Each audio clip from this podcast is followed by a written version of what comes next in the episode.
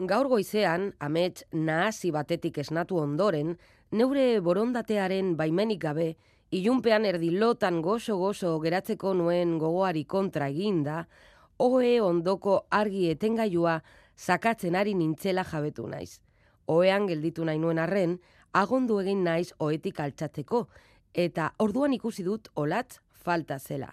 Ezagutzen ez nuen liburua ikusi dut gainera gau maaian.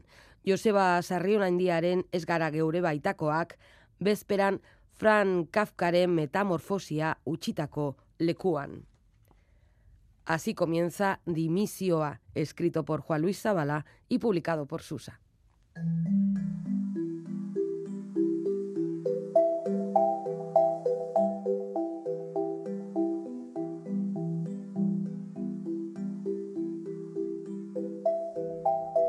Dimisioa nos sitúa en el futuro, hacia la segunda mitad del presente siglo. La humanidad ha dimitido de sus obligaciones y ha cedido sus derechos al mandato global computarizado, un gran ordenador a las órdenes de, según se cuenta en uno de los eh, relatos, una élite de poderosos, el grupo Bilderberg.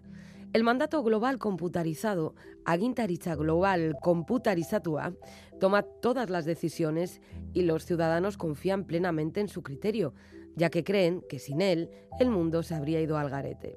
De esta manera, el ordenador condiciona la vida de los humanos, decide incluso quién puede conducir su coche y quién no, entre otras muchas cosas. Estamos, pues, ante una sociedad despistada que coquetea incluso con la idea de la eternidad, sometida a la sociedad, digo, y anestesiada. Dimisioa es, por tanto, em, una distopía. Sin embargo, la ironía característica y afilada de Zavala y cierto punto surrealista y provocador han conseguido que lea el libro con media sonrisa. Em, se trata de relatos, aunque podrían componer una novela fragmentaria. Las estaciones espaciales, los satélites y los viajes de ida y vuelta a la Luna o el éxodo a Marte conviven con características de la vida tal y como la conocemos. Por ejemplo, en el amargo y a la vez descacharrante cuento Aitaren y Siltasuna nos encontramos al padre de un astronauta de temprana vocación que reprocha a su hijo que no haya querido quedarse en el caserío a echar una mano. En esa sociedad del futuro, la inteligencia artificial ha sustituido a las personas incluso en profesiones como la de editor literario.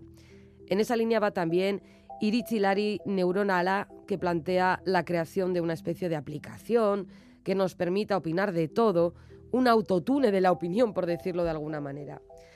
El relato Biar Biarcoac, que recuerda en su desencadenante a la metamorfosis de Kafka, también desnaturaliza la cotidianidad.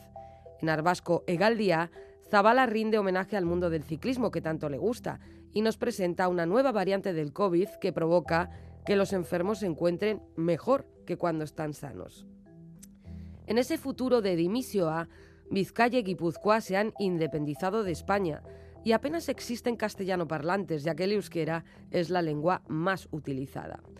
Aunque mm, acostumbremos, eh, no acostumbremos en estos comentarios a detenernos en ellas, creo que merecen una mención eh, las citas que incluyen el libro Zabala y que combinan frases de Iñaki Uriarte o Mayale Lujambio con otras de Yosuyo Nimaz o Iñaki Segurola.